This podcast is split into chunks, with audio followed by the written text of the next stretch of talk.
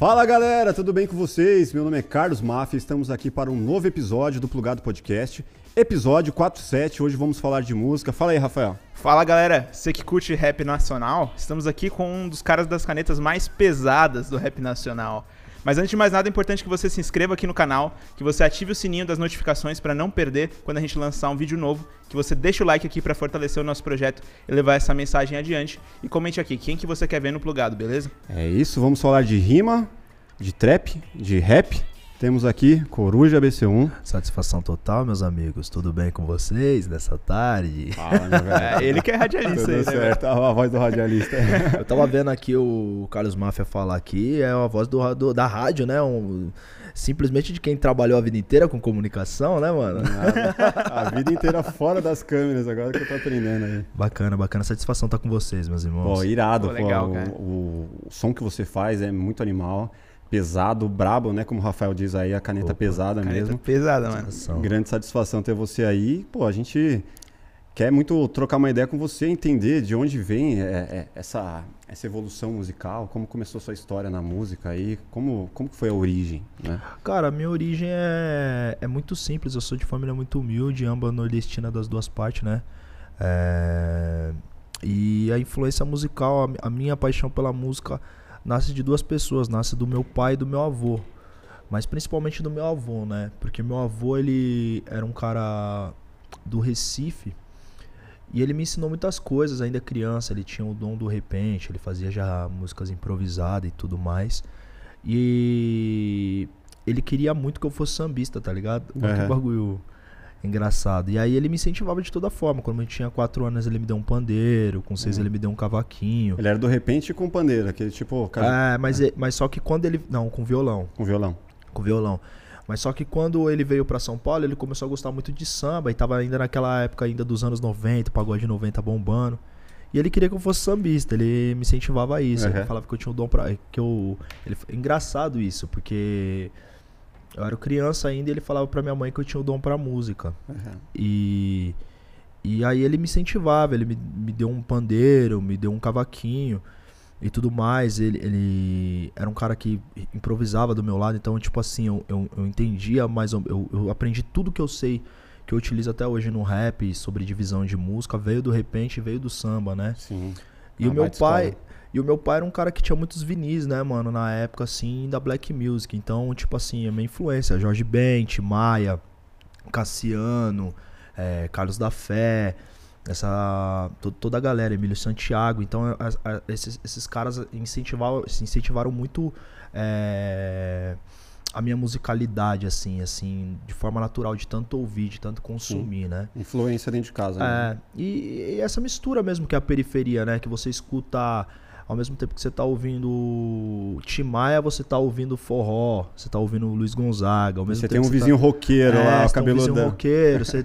Pô, mano, você olha o bar da frente, tá rolando um risca-faca pesado. Pode você- crer. tá ligado? Tem o funk na rua de cima. Então, tipo assim, essas, essas influências vai, vai, vai fazendo a gente crescer dentro de uma dinâmica musical muito plural, né, cara? Assim, e, e dentro disso o hip hop, né, mano? Que também era uma parada de família, mais dos meus primos.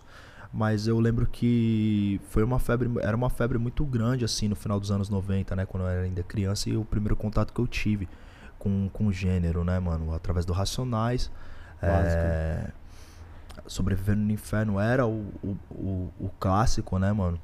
Que, que ro- rolava e entre eles outros grupos também, DMN, é, N de Naldinho, Tide DJ1, pô, tinha uma porrada de, de, de- de gente foda na época. Aí tinha tipo, a galera que ouvia uns bagulho mais gringo, Nast, Pac, Aham. Snoop, pô, uma pá, uma pá de, de rap, tipo, tinha a galera também que era muito fissurada em Uten. E aí a primeira vez que eu vi o rap, assim, cara, foi paixão à primeira vista, porque eu não sabia que era rap. Pra mim o nome daquilo era Repente, tá ligado? Aham. Só que. Quantos anos isso? Ah, mano, aí era com 5 anos Sim, já. molequinho, hein? É, molequinho. Tinha já uns caras na vila que faziam hip hop, que já exercia, assim, a parada. E até a galera do movimento negro também, que, que foi aonde eu cresci, assim, que, que me deu minha formação política, né, mano, social. E aí meu. E aí, tipo, é muito louco, mano, porque eu achava que aquela parada era repente, mano. Eu não sabia que era o rap. Porque aquilo, tinha, aquilo me, me, me contagiou, porque aquilo tinha a parada do improviso, da rima, que eu sempre gostei. Sim. Que é uma parada de família e, e do samba também.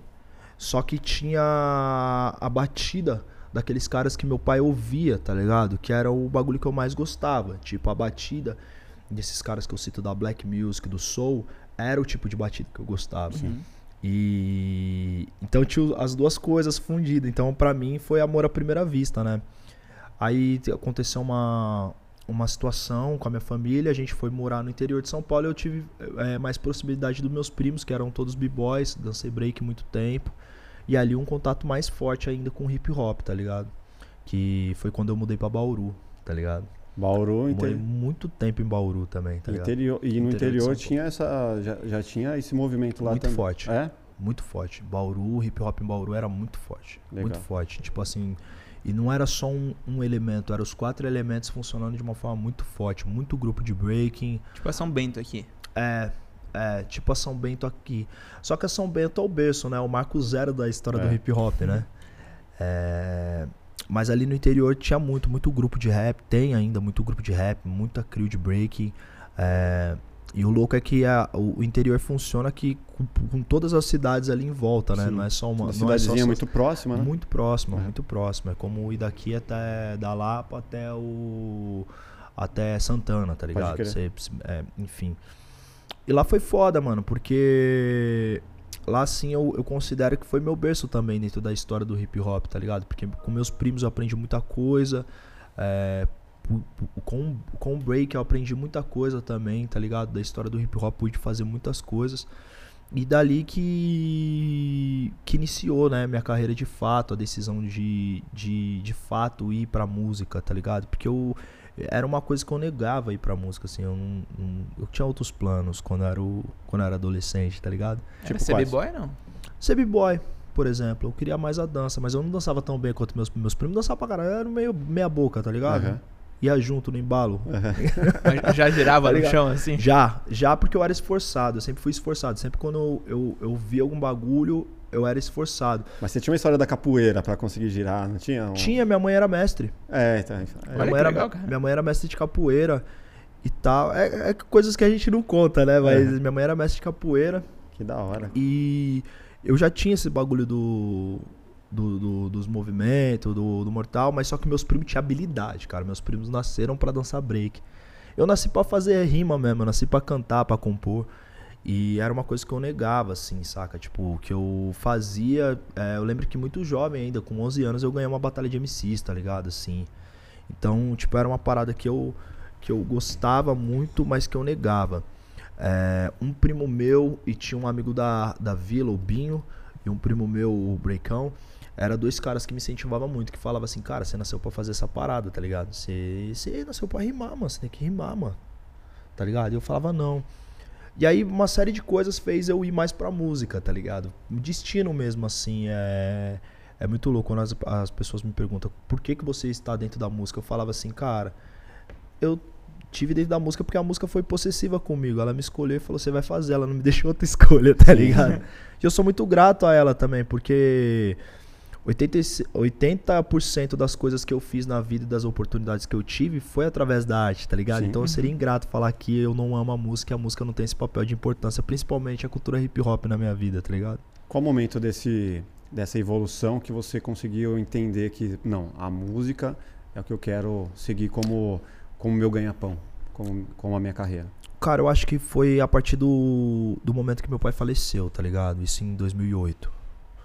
Porque meu pai faleceu, passou um tempo, é, o meu primo que me incentivava pra caramba foi preso. Justo quando a gente, um dia, uns dias antes dele ir preso, ele foi em casa e falou assim, cara, eu arrumei um cara pra, pra gravar, pra gravar a gente e tal, e ele vai fazer umas batidas e tal. Aí eu falei, porque era tudo muito escasso na época, assim, a gente não tinha a acessibilidade que a gente tem hoje pras coisas, entendeu? Quem fazia batida, quem não sei o quê. Mesmo sendo 2008, a gente tá falando do interior de São Paulo, Sim. tá ligado? É, hoje, hoje tem a- o acesso que tem, mas na época não tinha, tá ligado? Na época era raríssimo, por exemplo, é, o número de computadores dentro da periferia, tá ligado? Você tinha que ir numa lan house, você tinha que ir... Enfim. E aí eu falei, porra, demorou. E aí passou no dia que a gente ia fazer a parada, meu primo foi preso. Uma situação e tal. E aí eu falei, puta. E, eu, e um dia antes ele foi em casa de manhã e falou, mano, eu vou arrumar, vai ajeitando umas rimas, a gente vai fazer, ele rimava também. Eu falei, bacana, pá. E aí eu cheguei em casa, preparei, eu tinha vários cadernos de rima, porque eu ia pra escola estudar e só escrevia rap. a matemática. Mas tava estudando, né? De alguma forma. É, mais ou menos. Não façam isso, crianças. E aí, tipo assim, eu tinha, eu separei meus cadernos, tava lá pra gente fazer essa gravação e tal, e, e, e aconteceu essa fita, eu falei, ah, esse bagulho tá vendo? Não é pra fazer rap, é vamos que vamos. E aí um dia eu tava num, num evento de hip hop na cidade e eu tava fazendo um freestyle. E aí eu trombei justo o cara que ele tinha falado, que, o cara que tinha falado para ele fazer as batidas, que é o meu irmão de vida, tá ligado? Que é o Canela. Que depois disso passou a ser um dos meus, dos meus melhores amigos, assim, meu irmão de vida e um cara que me ajudou muito. Uhum. Inclusive, que foi um dos caras que me ensinou a produzir. Aí o Canela, pô, mano, eu trombei o seu. Eu reconheci pelos traços que meu, meu, meu primo deu.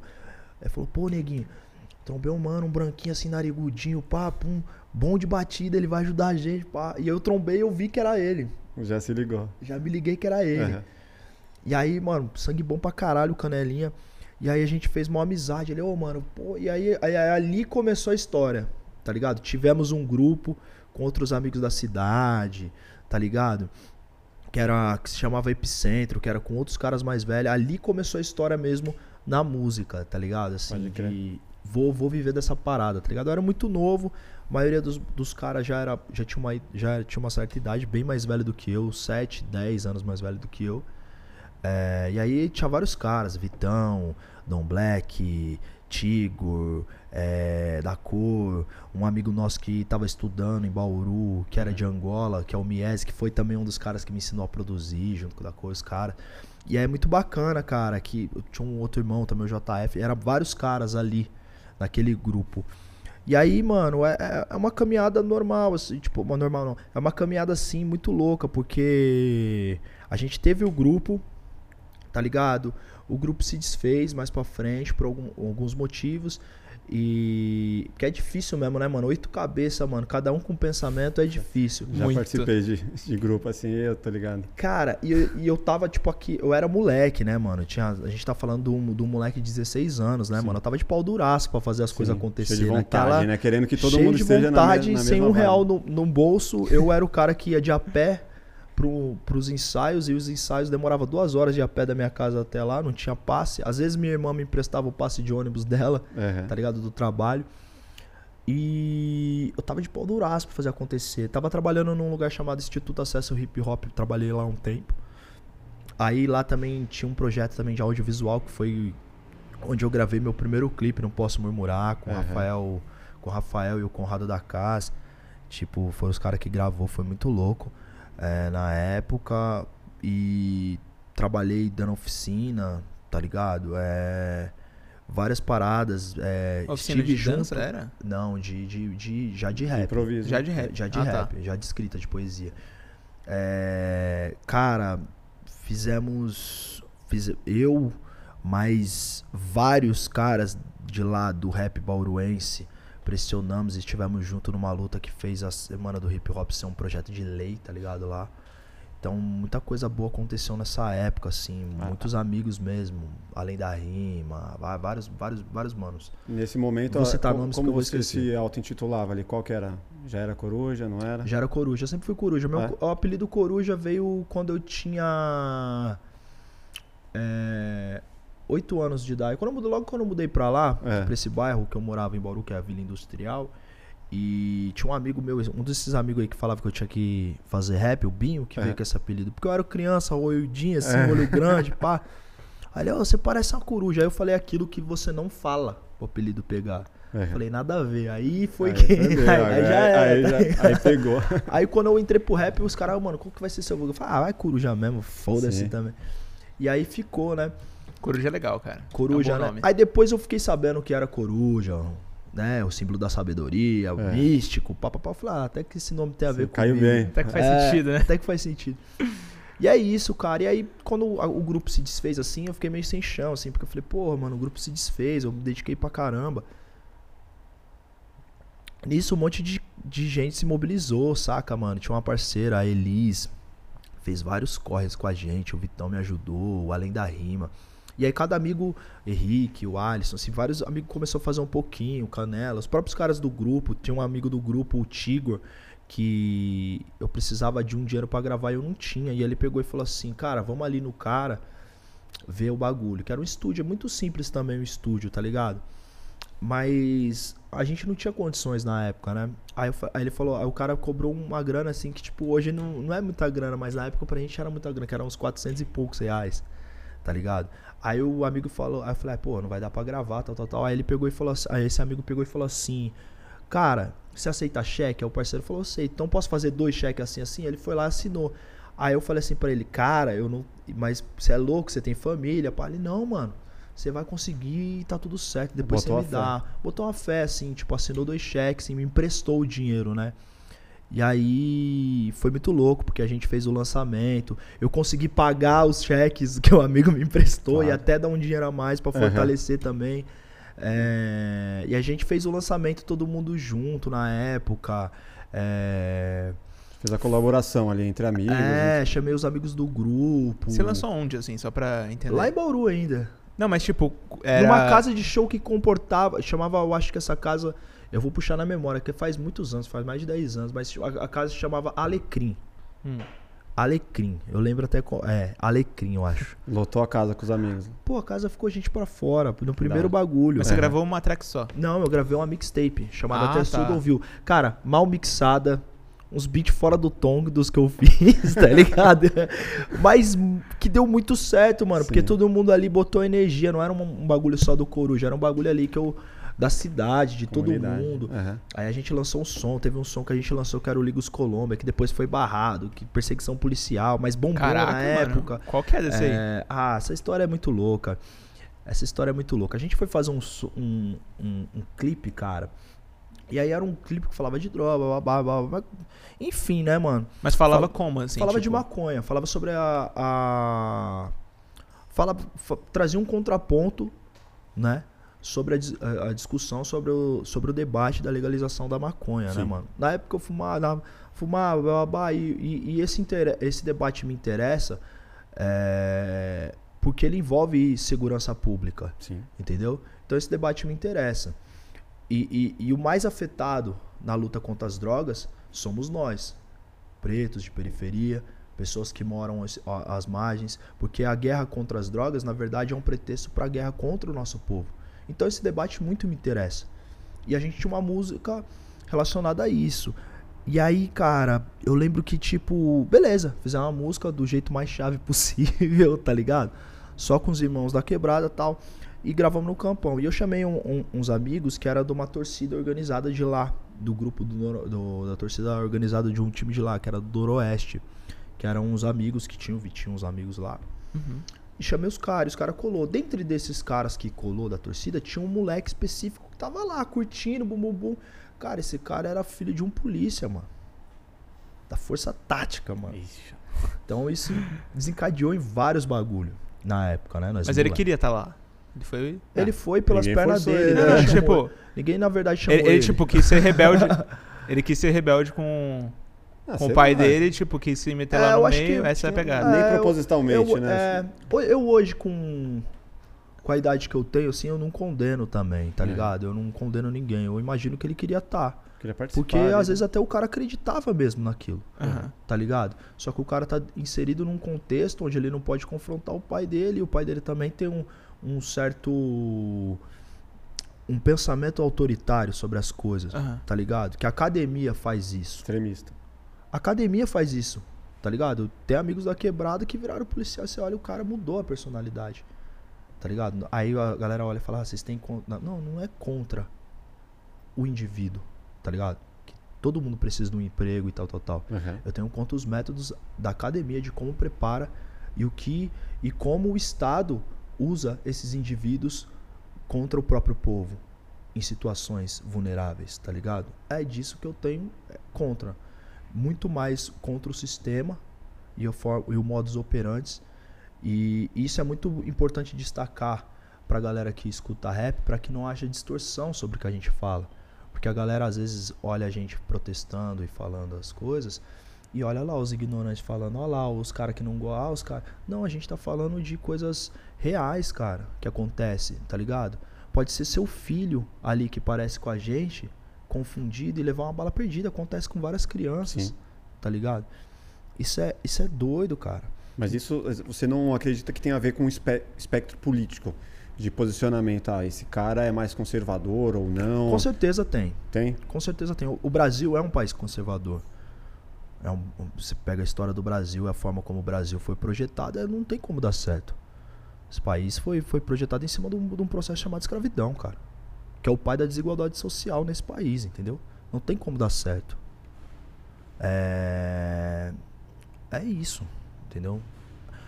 Em relação ao, ao a, a, esse cara, é... depois veio um, um, um, A galera olha pra gente e acha que a gente não tem repertório, que a gente não tem pessoas conhecidas, que a gente não tem influência. Uhum. E, e, e, nessa época, graças a Deus, a gente já tinha começado um processo que a gente tinha influência, a gente tinha um amparo jurídico, a gente tem pessoas também junto. É... E aí acabou que a gente optou por tirar, porque a, a galera tava sofrendo uma série de ataque, né? Os amigos, eu já não estava mais em Bauru, já tinha voltado a morar em São Paulo. Uhum. Mas a pedida era o quê? O que, o que, que ele gostaria que fosse? Que, ele queria reeditar o vídeo e tirar o filho dele ou, ou tal. E o vídeo tava um sucesso, tocava na MTV e tudo mais. E aí eu, eu optei pela segurança dos meus amigos ali, Sim. porque eu não tava ali, sabe? Eu sei que é difícil algo acontecer com o Coruja naquele momento, porque seria muito visível, mas poderia acontecer com qualquer um dos meus amigos, tá ligado? Então é, é isso. E, e era, vida e que segue, né? E eu era muito. É, tive muitos outros sucessos que bateram muito mais depois. Uhum. E. Enfim, mas eu era muito novo na época. Tinha 18 anos. Sim. Saca? 19 anos. Desapegar não deve ter é... sido fácil, né? De, de falar, pô, tá, vou tirar do ar. Não, mas. É, eu acho que, sei lá, eu, hoje. Hoje eu, eu acredito muito que os erros e os acertos que a gente tem na nossa carreira e às vezes nem erros, mas a, os desafios que a gente tem na nossa vida, eles sempre nos levam para lugares melhores se a gente souber lidar com a situação com sim, calma. Sim. Todos nós, às vezes as pessoas vão estar escutando a gente agora nesse momento e vai estar passando por um conflito pessoal que eu não sei o que é, mas sempre quando acontecer alguma coisa, a gente tem que parar, respirar, ver caminhos, entender o desfecho de cada caminho, né? E foi o que eu pensei. Eu falei assim, cara, eu tenho uma carreira longa por essa frente. Eu não posso me apegar a um projeto. Sim. Não é o último projeto da vida, é, né? Se fosse meu e só eu envolvido, eu me apegaria até a morte. Porque é. também eu defendo o que eu falo. Sim. Mas existem outras vidas ali em jogo e eu optei pela segurança dos meus, né? E eu acredito que foi a melhor escolha Sim, até hoje. Com certeza. Eu fico surpreso com, com a sua carreira, porque eu não lembro exatamente quando foi que eu tive pela primeira vez, em qual som que foi. Mas eu imagino que tenha sido por causa do Rapbox também, assim como o Brasa. Ah, sim. Eu falei pra ele. Acho que foi alguma Cypher, não foi? Não foi Cypher? Ou foi algum foi, solo? Foi, foi. Não, eu já participei lá de algum solo. Tentando lembrar E participei foi, a mano. Cypher Pragmático com Dexter. Não, com Além da pode crer, foi essa. Ou além, é, além da Loucura. Não, impactante, velho. Foi, foi bem louco. Aí depois eu comecei a acompanhar o, o seu disco. O, no Dia dos Nossos. No Dia dos Nossos, meu primeiro álbum de estúdio, né? Eu tive duas mixtapes e esse foi o primeiro álbum. Foi com o selo da Lab, né? Foi, foi. Saiu pela Laboratório Fantasma. Inclusive a capa é muito foda, Sony. mano. Pô, meu mano, foda. Aquela capa azul com céu, pá, quebrada, o dinheiro, dinheiro no, esgoto. Muito louco esse disco. Cara, sem brincadeira, eu vi esse disco algumas vezes e tem umas faixas que, que me pegam bastante, assim. Eu até anotei para não esquecer a Escuta-me com a Thier. Poxa. Cara, eu acho essa. A galera gosta a, bastante. A melhor dessa. faixa do disco. Muito profunda, cara. Quem tem um sonho frustrado adora frustrar o de alguém. Isso para mim é uma frase muito impactante, cara. É muito louco, né, mano? A gente vive numa sociedade onde a gente é projetado a, a pensar que que as nossas conquistas pessoais não são suficientes. Isso porque é uma, isso porque hoje no meio que onde a gente tá, ele nos faz sempre olhar pro próximo, tá ligado? Tipo, eu posso ter minhas conquistas pessoais aqui e eu tô olhando para suas, tá ligado? Tipo, a grama do vizinho é sempre é, mais verde que a nossa. E, e, e, e, essa forma de pensar minimiza, tá ligado? A, as nossas conquistas pessoais e nos coloca num limbo que às vezes é irreversível, tá ligado? É, é, é, muito, é muito louco isso, assim. Eu tava uma vez com alguns amigos e, e aí, tipo, a gente. Um amigo foi pegar para tirar uma foto e aí eu fiz assim para ele: Não tira foto, não, mano. Vamos curtir. Sim. E aí a gente começou a dar esse rolê, todo mundo pá, pá, pá.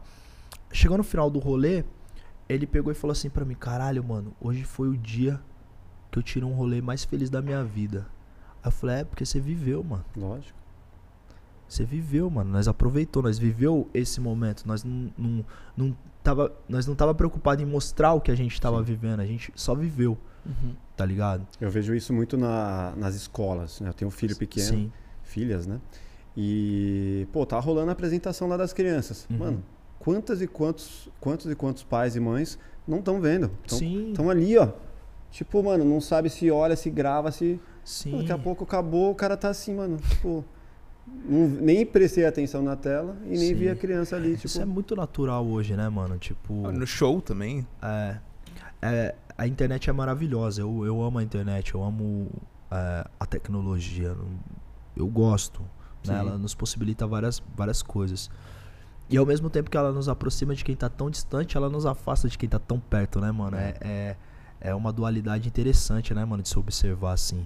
Mas não que não tivesse isso antes também, porque se pensar muitas vezes é, na, na, TV, né? Tipo, antes, antigamente, vai falar dos anos 90, pô, sentava a família. Na frente da TV. Na frente da TV. Pô, uhum. beleza, tava todo mundo coladinho ali, mas, mano, foco na TV, foco no programa de auditório, Sim. seja lá o que for. E, pô, sempre tem. É, o import, eu, hoje eu vejo, eu me pego em casa, às vezes, pô, tá todo mundo ali do lado, mas cada um tá no seu celular falo, puta, até que ponto isso é uma, é uma evolução, né? Porque a gente tem a possibilidade de, cada um estar tá vendo o seu próprio conteúdo, até ligar Ou uma prisão, né? Ou uma prisão. Cara, é interessante, né, mano? Porque a gente para pra pensar a internet nesses últimos tempos, quando a gente parava para pensar em internet, a gente falava, caramba, todo o conhecimento do mundo está na internet. Mas também todo falso conhecimento do mundo está na internet, como a desinformação também está presente ali. Sim. Quem tem quem informa e tem quem desinforma hoje em dia na Sim. internet. Então, tipo, é, é, é, doido, né, cara, esse, esse, essa parada assim que a gente está vivendo. Mas... Mas a gente cai um pouco na educação, né? Sim. Porque assim, se, se tá lá, é, vamos, o exemplo básico disso é fake news. Tá lá, informação Sim. Errada. Se você não souber é, filtrar a fonte de onde você vai tirar o seu conhecimento, a, a, a sua informação, você está perdido. Sim. E aí você vai, e vai voltando como... ali, pô, você tem que ter uma educação mínima, básica, para que você consiga interpretar aquele monte de informação que está ali à sua disposição. É, mas esse é um problema. Você acha que a maioria das pessoas tem essa educação mínima para interpretar? O problema é que não tem. Né? Exatamente. E cada vez mais é, é, menos interessante que a pessoa tenha essa educação. É, sim. É, é, governamentalmente falando. falando. Né? Exatamente, exatamente. tipo. É, é doido, né, cara? É complexo, porque a gente, até a forma como a gente consome notícia deveria ser por um, um consome e se faz notícia é, deveria ser por um outro lado. Quando eu consumo uma notícia, eu, eu olho a notícia e falo segundo o jornal, tá ligado? Sim. Segundo essa fonte. Então, hoje, hoje, hoje em dia, eu vejo muitas pessoas, principalmente em, em rede bate-pronto, como o Twitter, que é uma rede que eu amo, assim, saca? Mas a, a galera consome, olha uma notícia pelo título e já dá opinião, nem abriu a matéria, tá Pode ligado? Ver tá ligado? Já vi gente fazer isso. E eu Sim. falei, cara, você leu a matéria? Lê a matéria, porque você tá dando uma opinião. E pior que, que nem ler a tipo, matéria garante é. que é uma informação é. verídica, é. né? Porque pode ser uma matéria enviesada ali, uma matéria Exato, de, é. exato. É, tudo que é dito é dito por alguém com algum pensamento, né? Exato. Que é mais ou menos o que o Paulo Matias veio aqui falou. É que nem tem a galera que fala, ah, vocês, vocês, vocês são ideológicos e tal. Todo mundo é. Todo, todo mundo. mundo é. Todo mundo é. Independente do retrospecto político, todo mundo Ninguém é. Ninguém é imparcial. Todo mundo é. O jornal X vai dar uma matéria baseada nos interesses do jornal X. Exato. A revista X baseada no- nos interesses da revista X. A pessoa X vai dar também baseada no- nos interesses pessoais dela, e Sim. das opiniões A dela. sua formação, né? A sua, a Exatamente. sua origem ali. Exatamente. É Então. hipócrita isso, né, cara? É. Todo mundo tem ali a, a, a- a Tipo, sua verdade. né? exato. Tipo, qual que é a verdade universal? Não existe. Não existe. É. Então a gente vai falar de política, vai falar de religião, vai falar sobre futebol. Mano, cada um tem o seu ali. E Sim. isso vai para vários cantos. Vai falar sobre amor, relacionamentos, psicologia, vários vieses, né? Tipo, Sim, então- várias formas de amar, né? Não existe uma forma de amar, não existe uma forma de fé. Não É. existe só uma forma de.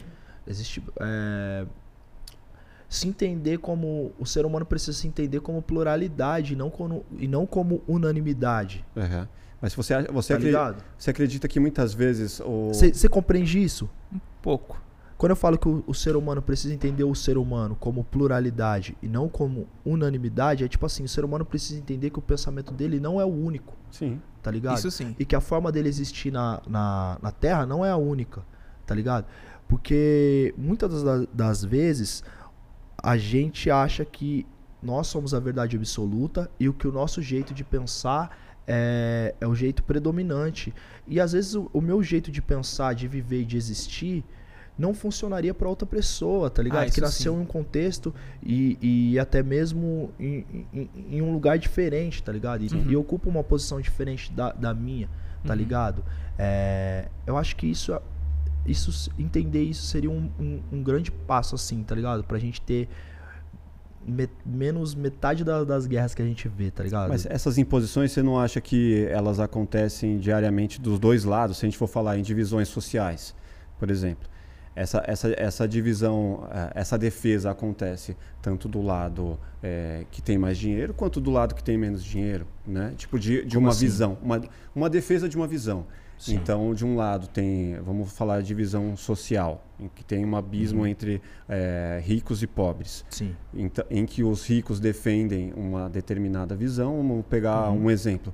É, moradores de Genópolis não querem um metrô aqui na Avenida Uhum. Angélica porque, mano, isso aqui vai foder o que é uma avenida nobre da, da cidade. Porra, Sim.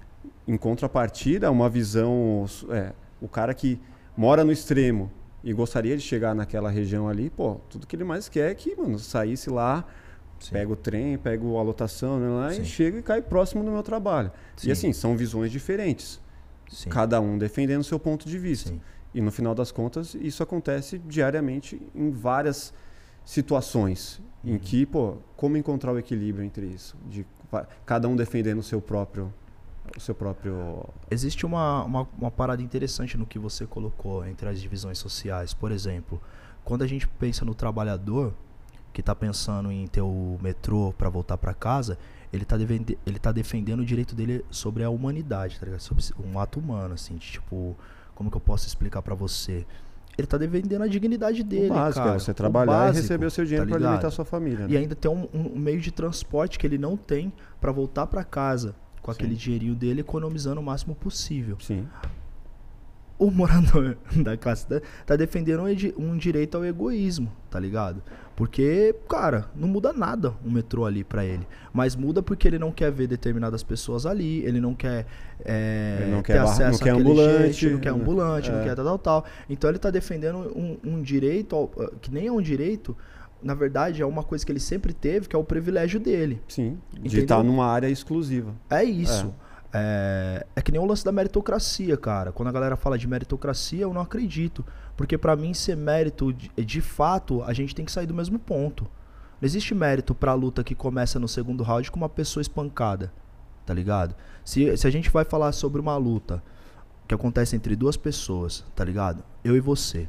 Aí eu vou lá, amarro, sua, amarro seus braços, amarro sua perna e vou lá e espanco você porrada em você, porrada em você, porrada, chuto sua cabeça, chuto você, jogo pra cima, tá ligado? Taca uma Tech Pix na sua cabeça, tá ligado? Aí pegou pesado, Ba- aí já- Pô, aí já, já é covardia. Faço, mano, espanco você. Beleza, primeiro round. Aí sou o primeiro round. Aí sou o segundo round, eu ainda bato em você ser caído sim, lá. Vai começar no, no menos desmaiado. 200, né? No, no- Aí você não consegue. Aí bate o segundo round. No terceiro round, você tá desmaiado, não consegue levantar, tá sanguentado. Fala assim: ó, desamarra o braço dele que agora eu e o Carlos Máfia vamos lutar de igual pra igual. Não é. Não aí é. eu vou lá, venço a luta e falo: meu mérito, eu É. venci. Isso, tem muito a ver com as isso- cotas, né? De, Isso foi o que aconteceu no Brasil, É. tá ligado? No processo, do, é, no processo do Brasil. Porque é isso que a galera não entende, por exemplo, com as cotas raciais. Uhum. Que tá ligado? Ela só existe porque existe um processo histórico no Brasil, mano, que, mano, fudeu, tá ligado? Com o povo preto, tá ligado, mano? O povo negro no Brasil foi, tá ligado, mano? Durante 400 anos, tá ligado? Sim.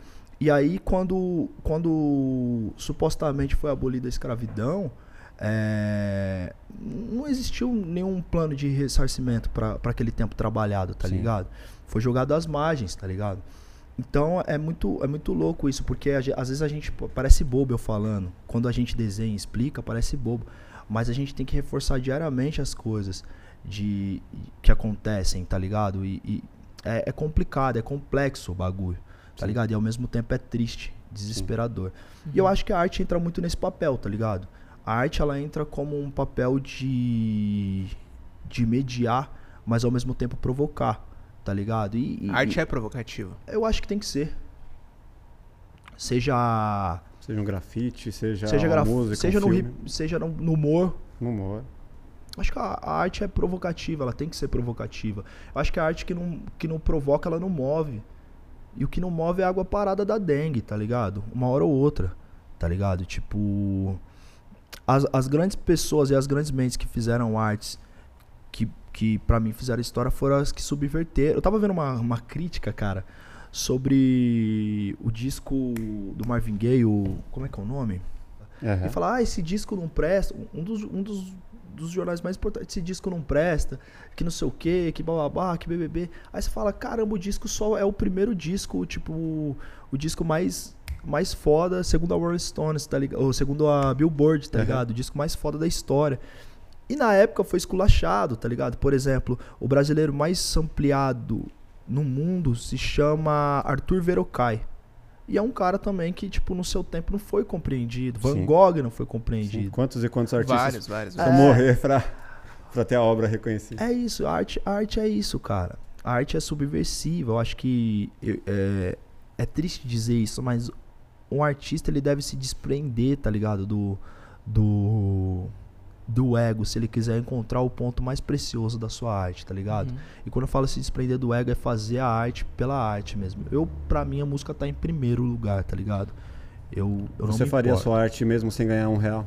Eu fiz Brasil Futurista, cara, que é um disco de música brasileira envolvendo minhas influências de música brasileira e, tipo, é um bagulho que, tipo, por exemplo, é, seria muito caro pra mim divulgar esse disco e eu Uhum. fiz mesmo sabendo que o espaço aonde tá é, esse tipo de música é um espaço totalmente é, controlado, assim, um espaço que, tipo, pra você furar essa bolha é difícil. Uhum. Só se você tendo muita grana, tá ligado? E eu fiz, porque eu Sim. acredito na arte. Daqui um tempo a galera vai entender, tá ligado? Porque a música fica pra sempre. Eu acho que isso é o mais foda, quando você tem essa capacidade, essa possibilidade de fazer o que você gosta. E você responder assim, sem, sem pensar muito, claro, faria. Meu, Sim, Você pode se considerar uma pessoa feliz, porque, mano, você tá Sim. fazendo o que você, que você acredita, o que te vai, o que você vai conseguir, né? Reconhecimento mais cedo ou mais tarde, sim. porque é a sua verdade, né? Uhum. Agora, voltando um pouco nessa questão de meritocracia, é, eu já fui funcionário público no meu primeiro emprego, com, 16, É, com, meus 16 pesos. com 16 anos. Então, e aí, mano, eu, eu, eu tava nesse, nesse, nessa Aonde? situação no Conselho Regional de Contabilidade. Eu fiz um concurso público Caramba. e entrei lá. Louco. 16 anos, office boy, entrei lá, consegui algumas evoluções, mas assim, é, eu cheguei no momento ali dentro em que eu percebi que não era um ambiente meritocrático, porque independente do que eu fizesse, é, eu estava estagnado ali num mecanismo que tinha um de- dependia de várias engrenagens para você poder evoluir, Uhum. diferente do mercado privado, de você ser um empreendedor. Então, é, tem muito essa visão de pô, meritocracia. Eu- acredito porque eu, eu, de- depois de anos nesse lugar eu falei, mano, vou sair daqui e vou traçar o meu caminho por conta, vou ter a Uhum. minha própria empresa e assim, eu cresci com os meus méritos. não por conta de depender de anos de carreira Uhum. para que eu tivesse uma evolução que fosse determinada por um órgão superior. Então, assim, hoje eu acredito que quanto mais eu trabalhar, mais eu terei mérito e mais eu vou conseguir crescer, né? Nesse, nesse- na minha caminhada. Então, é, o que você falou tem todo sentido, que é o lance das cotas ali, não tem Sim. como comparar quem teve oportunidade com quem não teve as mesmas oportunidades, Uhum. mas assim, o mérito acredito, no, na- no sentido de, pô, faz seu corre, velho, se esforça, vai lá, pô, é, não tem tempo, mano, dorme menos e faz o negócio acontecer e você vai ter o mérito pela sua correria mais cedo ou mais tarde. É muito louco porque quando a gente fala isso, parece que a galera não tá trabalhando, né, mano? Tipo. Parece que. Por exemplo, um, um- um- pai de família que sustenta seu filho com uma marmita, ou sustenta seu filho trabalhando de pedreiro, carrega a marmitinha no pra braço, pá. ele trabalha pra caralho, É. tá ligado? Mas ele não é recompensado pelos méritos do trabalho dele, da forma que ele deveria, tá ligado? E às vezes quando a gente fala isso, parece que é, eu só vejo uma reclamação de uma galera que fica falando de Bitcoin, tá ligado?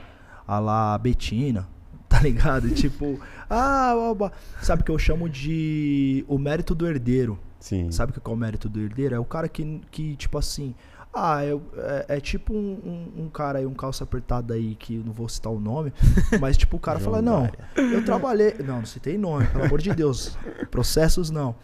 Mas, tipo assim, os caras que, tipo, ah, eu fui herdeiro, tal, tal, tal. Aí você vai ver o sobrenome do cara, o sobrenome do cara. Opa, peraí. Aí você vai pesquisar a família do cara, pô, o tataravô do cara era um dos maiores donos de escravos do Brasil. Aí vai passando de geração pra geração. Ah, eu trabalhei desde os meus 15. Aí você vai ver, ah, comecei a trabalhar no escritório do meu pai lá. tá ligado? E aí é foda, mano, porque é isso. Eu trabalho. Eu trabalho desde os meus 14 anos. Trabalhei de pedreiro, trabalhei de garçom, trabalhei de pintor, tá ligado? Trabalhei de office boy também, tá ligado? É, fui oficineiro, tá ligado? Tive, mano, vários. É o, é o, é o lance. Isso não te fortificou? Me fortificou, tá ligado? Mas só que, tipo assim, por exemplo, pra um coruja que chegou hoje, mesmo com todo o trabalho, teve vários amigos meus que trabalhou pra caralho também não chegou em lugar nenhum. Sim. Entendeu? Por isso que eu não, não acredito. Até trabalharam até mais do que eu. Tá ligado? Pra, pra cada um coruja que chega, um monte fica. Pode crer. E eu tenho essa consciência, Sim. tá ligado? Então eu acho. É, é o lance do seu madruga e do seu barriga. Mano, seu madruga foi tudo. Foi pedreiro, foi carpinteiro, Lutador de boxe. lutador de boxe, foi cabeleireiro, foi. Mano, o cara que mais trabalha na série do Chaves é o seu madruga, mano. E ele é o vagabundo, mano. Tá ligado? E o seu barriga, mano, é um trabalhador, mano. Ele só vai lá cobrar o aluguel, tá ligado, mano? E o professor Girafales é o cara elegante, mano. E ele vai lá visitar a dona Florinda com uma aliança no dedo, tá ligado?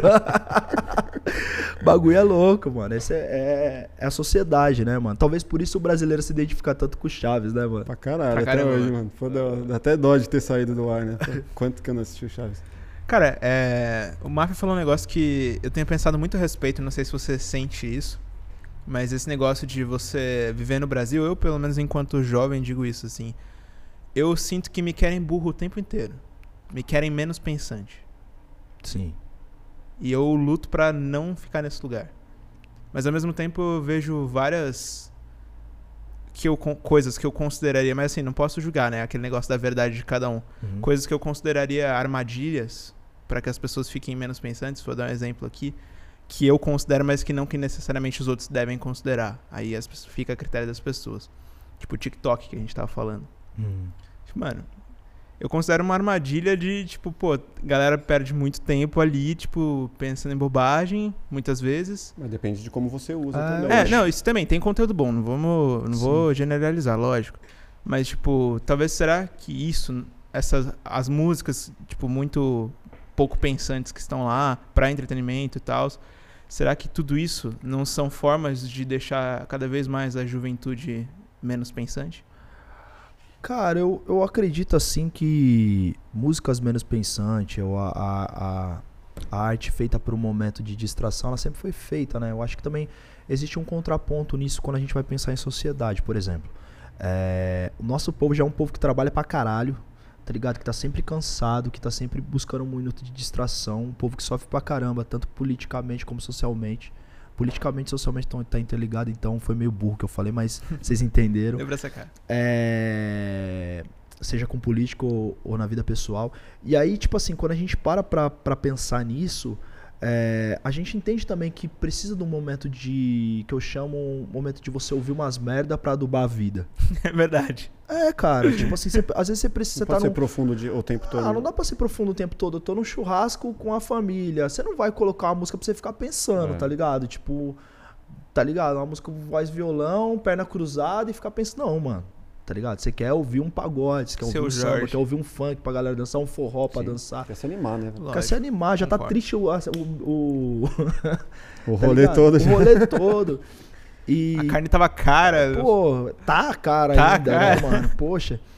E aí você quer se animar. Então tem. e esses momentos são é assim como o TikTok, mano. Acho que é uma plataforma bacana pra você ter um momento ali de distração. Acho que o, o problema é do ser humano mesmo, de nós mesmos não, não saber colocar os nossos próprios limites, tá ligado? De tipo. Sabia a dosagem do É, remédio, eu, né? eu, por exemplo, eu, eu, te- eu percebi isso na pandemia.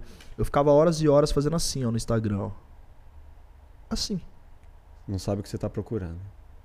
Cara, aí um dia eu parei pensei e falei, mano, não. Aí eu peguei e coloquei, ó, horários pra usar o Instagram, uma hora por dia, duas horas, ponto. Só pra trabalho, saca? Tipo, horários pra entrar na internet. Porque senão você. é, A gente tem que aprender a se podar também, a se, a se policiar, tá ligado? Sim. Com, a, com a- se ponderar, quer dizer, com as, com, as, com, as, com as coisas também, né, mano? Com a dose da satisfação ali que você É, vai ter, mas você vai ficar tendo, pô, o dia inteiro essa. É tipo Sabe- droga. É. É tipo droga. Você vai usar droga, mano. E você tá viciado naquela droga. E, e- e não deixa de ser um tipo de droga, tá ligado? Sim. A partir do momento que. Tudo que em excesso é droga. Tá ligado? Tudo em excesso faz mal. Então, tipo, a gente também tem que ter a- a- aquele bagulho de saber, né? Porque senão a gente vai culpar tudo e todos e a gente vai, vai olhar para Não vai olhar pro que necessariamente a gente Sim. precisa, que é pra nós mesmos e como a gente tá usando aquilo, né? Uhum. Não, eu também uso o TikTok e fico no Instagram. Às vezes Sim. me pego me questionando, cara, tô demais, realmente. Tá exagerado. Eu, todo mundo, cara. eu eu, eu também mundo. ouço música pra, pra O descontrair. que, que, vocês, pra- o que você escuta? O que, que eu escuto? É. Cara, Rafael Eu- canta pra caralho. eu sou um cara que eu, Que louco. eu, eu curto escutar coisas bem diferentes, inclusive coisas que eu não gosto. Eu também gosto de escutar coisa. Eu, tenho- eu tenho uma brisa de. Eu e um amigo, o Juliano, que nós colocamos uns rap ruim pra ouvir. A contra-referência, né? Quanto fala, mais ruim for, nós aqui- pá. Nós temos nossos top 5 dos, dos caras mais ruins, nós escuta, nós escuta música ruim também. e qual que é seu top gêneros. 5? Ah, não vou falar, né, mano? Não vou expor as pessoas. Você conhece, conhece algum desses caras? Conheço alguns, tal, mas, pô, mano, eu, eu. Mas é muito louco, porque tem que ter esses momentos de distração também, né, Sim, mano? tem que Porque às vezes nós chega assim, a galera do rap, os caras falam, vixe, o rap é sério. Aí, tipo, parece que a gente não vive. Eu tenho meus momentos de distração também. Eu gosto de pagode pra caralho, eu gosto de forró pra caralho, eu escuto tudo, tá ligado? Tem, tem dia que eu coloco Nirvana pra ouvir e fico ouvindo. E é tá isso. ligado? Eu, eu sou, eu- É sou plural, porque, Uhum. tipo assim, além de MC, eu sou compositor e eu sou compositor de outros gêneros. Aham. Então eu preciso escrever um rock pra, um, pra banda X, eu vou ter que saber, Sim. tá ligado? Se eu precisar escrever um samba pro um pagode pro, pro grupo tal, eu, eu sei, tá ligado? Então é isso. Isso a que eu gente- acho legal. Às vezes você, sei lá, conversa com um cara que é do metal, por exemplo. Que o cara é extremista, tipo, o cara É. não, não tem uma outra visão pra outro, outro gênero que não seja o dele. Sim. Pô, a gente trouxe o Rafael Bittencourt do Angra. Pô, o cara tocou de Javan aqui com a gente. Tocou Sim. Alcione. Alcione. Alcione, Alcione. Não, ele- Alcione, ele que escolheu, é. Mano, animal, velho. O cara é metaleiro, mas o cara tem uma bagagem musical, cara. Tem música com a Ampla. Sandy, com o Milton tipo, Nascimento. Fudida, tá ligado? Se você é músico, você não pode escutar só seu gênero, não, mas você tem que escutar tudo, você tem que estar ligado em tudo. Exato. E não precisa ser músico pra isso também, né, cara? Eu acho É, que a gente só tem a, é, a- é. a se enriquecer. É isso. E, e esse lance de ouvir música que a gente não curte, Você escuta o quê? Mano, eu- a minha playlist é a mais louca que tem. Tipo, é caralho, eu- Tá louco, mano. o negócio começou a falar do nada que eu pensei até que fosse a Bianca. Pô, Zuckerberg, mano. Caramba. Não, não, não. Tá ouvindo nossa conversa aqui. Mano, eu escuto do, do samba ao forró, hip hop, jazz, bossa nova, rock. Bacana. Não tenho, Também não sou. tenho restrições assim. Funk que, mano, tem uns que eu não consigo ouvir, mas. Funk é, é, bacana. mas funk tem é uns que, que também eu curto, velho. Tipo, que, que, que vai, que vai você bem. curte de funk? Pô, as músicas do Guimê, por exemplo, não conhecia. A O gente Guimê é trouxe maneiro. aqui. Guimê é meu conterrâneo. É? Meu Lá de conterrâneo de Ah, Osasco é, de. Oss, É, de Oss, né? É, bacana. E- Guimê e é sangue bom pra caralho. E aí, cara, comecei a, a entender, pô, não, não dá pra ter preconceito. Pô, tem, tem coisa boa ali também. Tem coisa ruim pra caralho. Assim como em todos os gêneros. Todos os gêneros. É. O que acontece no funk, eu, eu acho que o funk é um fenômeno muito interessante, né, mano? A galera tem muito preconceito com o funk, assim, eu vejo às vezes, mas só que, por exemplo, o contexto às vezes é muito parecido com o do sertanejo.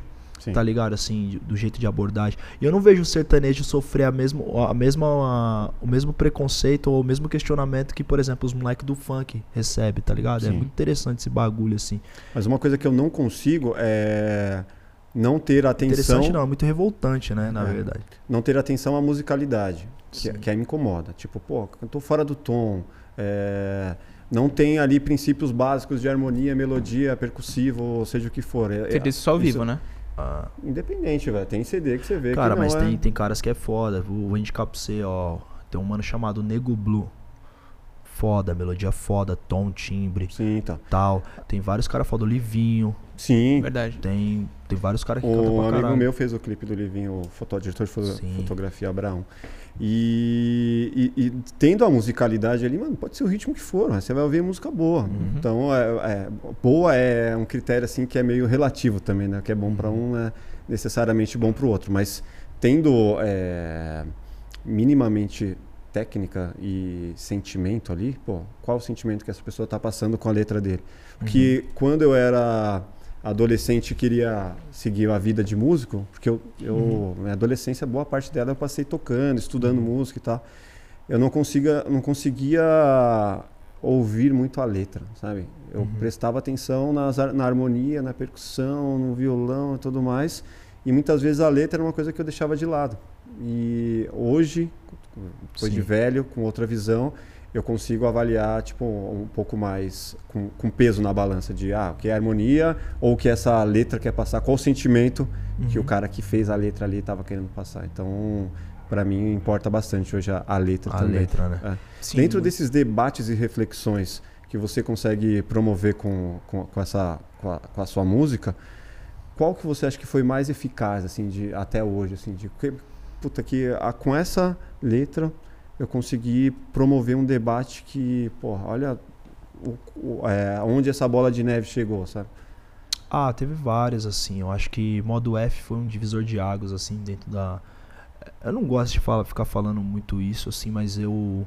Eu acho que também a gente tem que dar o valor para as coisas que a gente fez, assim, porque se a gente não falar, ninguém fala. Mas eu acho que Claro. o modo F foi um. Foi uma coisa muito importante para que uma barreira se rompesse dentro do, do meu gênero, tá ligado? Uhum. Assim, foi um, um dos tijolos. Vários irmãos naquele tempo colocaram tijolo, mas eu tenho certeza que esse tijolo também foi colocado num lugar que deu alicerce, sabe? É, promoveu o debate de, de, de retomada mesmo, né, mano, da, da- do, do nosso gênero pra, pra, pra fazer com que pessoas que vêm da onde a gente veio de volta voltasse à cena, tá ligado? É, acho que Lágrimas de Odé, cara. Lágrimas de Odé eu acho que é a minha música mais importante, porque ela fala sobre colorismo, ela fala sobre pardismo, ela fala sobre religião, fala sobre ancestralidade animal. né? E eu acho que o que aquela música tem ali foi algo que tocou as pessoas de uma forma diferente, assim, sabe? Eu vi acontecer ela ser usada em bagulho de psicologia, em congresso de psicologia, em vários baratos, em prova de escola e, e, e eu acho que foi uma música que teve um impacto soci- das minhas, talvez a que tenha o maior impacto social, assim, sabe? Até hoje, de reflexão. Que legal. Qual que é o nome mesmo? Lágrimas de Odé. Lágrimas de Odé, escutem aí, Lágrimas de galera. Odé. É, você falou do modo F, né? O modo foda-se. É. Qual que. que, que você tem o modo foda-se ligado ainda hoje, assim? Eu acho que eu tô o modo foda-se ligado porque. Qual Eu vou- situação? Tipo, o seu modo foda-se ainda permanece ativo. Acho que todos nós que vêm de favela tem um modo foda-se ligado em algum momento, Ah, é? né? Porque a gente tem a sensação que a gente não tem nada a perder. Minha minha mina, quando me conheceu, ela falava muito isso. Ela falava assim, cara, eu tenho a sensação que você não tem nada a perder a qualquer momento. E, tipo, você é muito assim, sabe? Tipo, muito corajoso pra, pra, pra tomar algumas atitudes. É, acho que a vida vai fazendo a gente ficar assim, sabe? As coisas que a gente passa na vida, situações muito novas, vai fazendo a gente amadurecer cedo, antes da hora, precocemente, né? Sim.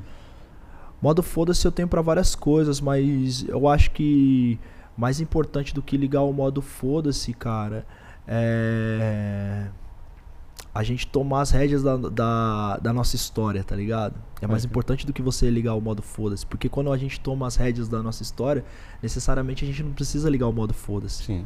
Eu acho que várias vezes na minha vida, quando eu era mais novo, eu deixei as coisas correr, deixei a vida me levar para algumas situações.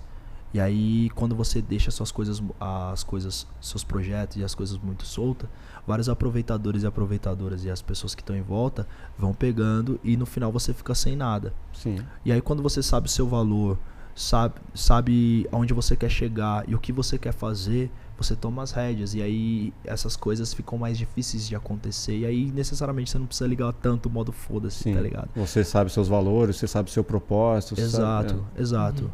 Exato, mas pra quem é de favela, pra quem é preto, sempre vai precisar ligar o modo foda-se em algum momento, é. Sim. tá ligado? Sempre a gente vai ter um momento que a gente vai precisar é, meter o pé na porta, tá ligado? Já aconteceu várias vezes, assim. Precisar se impor mesmo e falar, mano, Várias vezes. É. Várias vezes, situações chatas. Universo musical. universo musical, no universo da publicidade, em, em- em várias coisas. Por exemplo, eu tive três convites pra fazer séries. E eu não fiz nenhum. Porque não, não tava dentro do que você acreditava? Não que eu não, não, não poderia fazer esse papel, mas os três. É, é engraçado que eu receba três convites e os três convites sejam pra mim interpretar um traficante, tá ligado? Tipo. Eu acho. Não que eu não faria bem. Uhum. que é mais desafiador, na verdade, né? Não, eu faria bem porque eu conheço o contexto por dentro. Eu, eu vivi do lado de irmãos que infelizmente foram por esse caminho. É, cresci, infelizmente, num ambiente. Mas. é, Mas você se sentiu ofendido. Eu senti que se eu fizesse esse papel, eu nunca mais ia conseguir desempenhar qualquer outro papel, tá ligado? E que eu, eu faria esse papel, mas não como meu primeiro papel no cinema, tá ligado? Uhum. preciso de outro antes de fazer isso. Porque o dia que eu fizer esse, eu sei que os caras. Se eu entrar nesse universo por esse papel, eu sei que eu não vou conseguir fazer mais nada. Como outros irmãos também que entraram nesse Sim. universo fazendo esse papel não conseguem mais, tá ligado? Sim. Acabar. Mas isso é em todo. não é- Não é só no, no universo do, do cinema. Sim. É, às vezes você é um, um diretor de arte, vai, um ilustrador. Que você faz uma ilustração ali que por algum motivo hypou. Meu, você ficou conhecido por aquilo, de repente, mano, toda a outra bagagem que você tinha, a galera só vai te chamar pra fazer aquilo. Exato. E aí dificilmente você vai que, conseguir quebrar essa barreira do- dos caras te colocarem no mesmo Sim. cesto de. Mas é interessante você pensar que três papéis de convite é pro mesmo papel, né, mano? É, Então existe um estereótipo de como a galera olha um traficante que bate com a minha personalidade, com a minha pessoa, tá ligado? Um estereótipo racista, tá ligado? Inclusive. sim. Entendi, pesado, mano. Vamos mandar aquele som lá? Pode ser. Vamos? Nesse ser. clima leve, Nesse clima.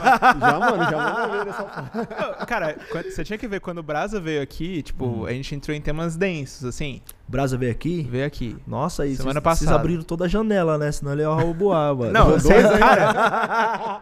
Cara, esses caras daqui. ó, Brasa. Esses caras, esses dois aqui, fizeram um combo de nariz aí. Eu fiquei. É, que isso? Ô, mas na moral, é, quando ele veio aqui, tipo, foi denso, assim, aí ele daqui a pouco, mano, deixa eu. Fiz um samba disso daí. Aí ele puxava o cavaquinho, tipo, por mais que fosse denso, tipo, ficava feliz com o samba. Você manda um samba? Mano. Pois, puxa um samba. Tum, tum, tum. Ei, faz um refrão, faz um refrão aí, na hora. Frão, cara, É. não, não sou de improviso Não? igual você.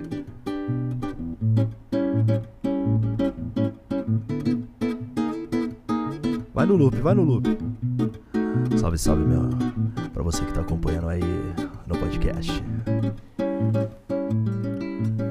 Satisfação, meus irmãos, tamo aqui. Mandando agora, na hora, aquele free. Cê tá ligado que no freestyle nós nunca manca. Tô aqui bebendo nessa xícara branca. A gente vai fazendo acontecer ele na contenção. Carlos Mafia, meu parceiro, tá com violão. E é isso, a gente vai sempre com o papo certo. Tá com o microfone ali e o notebook aberto. É desse jeito, a gente não perde leque. O notebook aberto é da Mac, ah, e a gente faz a parada acontecer. Agora, no improviso, no proceder. E aí, meu parceiro tá balançando essa cabeça. A gente vai fazendo freestyle pra que ele não pereça. É isso mesmo, meu mano. Sigo rimando, enquanto ela ali com a câmera tá me gravando. E é isso. Eu vou com amor e o irmãozinho ali dentro mexendo no computador. A gente faz a parada aqui na hora, mandando aquela rima, rima que vigora. Cê tá ligado, ela bate igual um tapa. Com os meus parceiros no estúdio aqui na Lapa. Em SP mandando só com proceder, fazendo aquele improviso pra todo mundo ver. Todo mundo vê que essa parada é fiel, né? Não, meu parceiro, meu mano Rafael. E a gente vai seguindo na improvisação, fazendo verso do peito e também de coração. Sempre daquele ligeiro, decente, olhando pra aquela cadeira ali que é transparente, igual meus versos que vai fluindo, sorrindo, menino enquanto a gente só vai conduzindo o hino. E é desse jeito vai fluindo.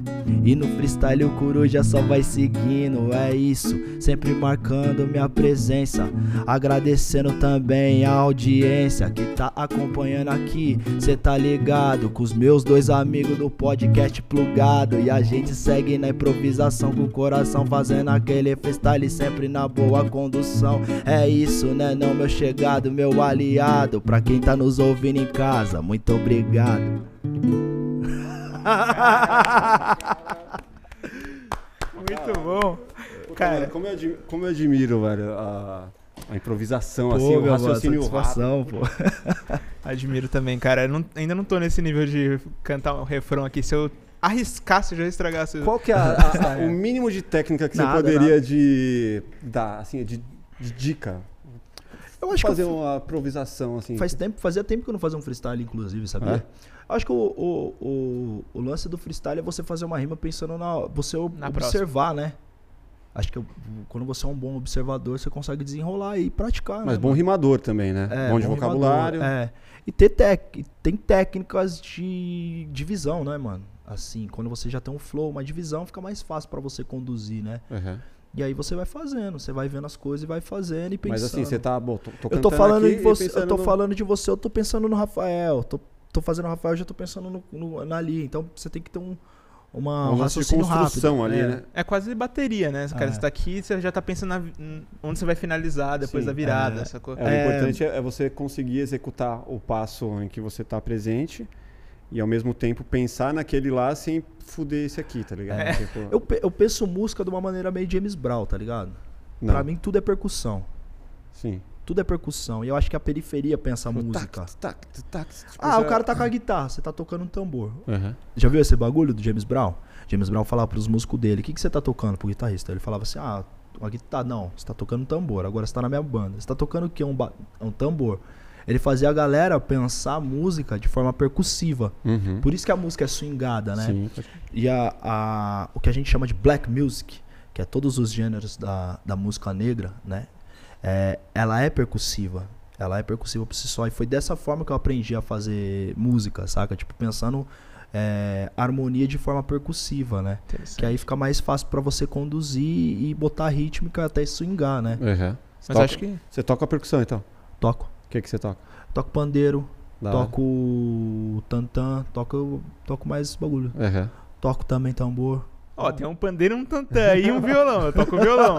Vocês dois podiam dividir os outros e a gente fazia um instrumental Ah, eu aqui. poderia cantar, né? Tipo assim, fazer um sambão, fazer um sambão.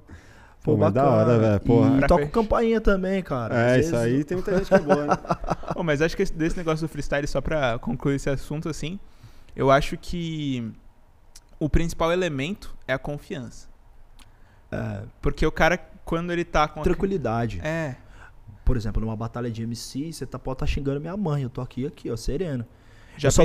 Eu só tô. Não, tô vendo o que você vai falar e eu vou usar tudo que você falar contra você, tá ligado? Então, quanto mais você me atacar, mais você tá ferrado. Porque eu vou usar exatamente o que você me atacou contra você. Por isso que eu acho que o MC de batalha, ele tem que estar muito informado e muito antenado com o que tá acontecendo no mundo. Porque isso sempre vai vir numa batalha. E aí é o- a hora que você O pega. assunto da semana, É, tipo, tipo. por exemplo, a referência que você tem que usar é. Você não vai usar uma referência complexa pra bater no cara. Sim. Numa batalha, você vai usar uma referência boba, assim, a mais, a mais simples que, que, que puder, tá ligado? Tipo. Vai falar do Chaves, sei lá, qualquer. É, tipo, você vai olhar a sobrancelha grudada do cara, você vai falar que ele parece o. Tá ligado? Um caderno de caligrafia, sei lá, você vai, você vai usar uma referência simples, tá ligado? Fácil de E anime funciona muito, sabia? Quando você Anime. usa anime, desenho. Naruto. Porra, É. funciona muito, mano, Funciona, em é batalha, verdade. geralmente. Que a galera já vibra, né? É, mano, porque a- quem acompanha a batalha geralmente já é a galera mais jovem, né? Sim, e, pode- e vira muito. Tem muitos moleque muito bom atualmente, mano, nas batalhas de MC, mano. Mas se você for muito poético lá, então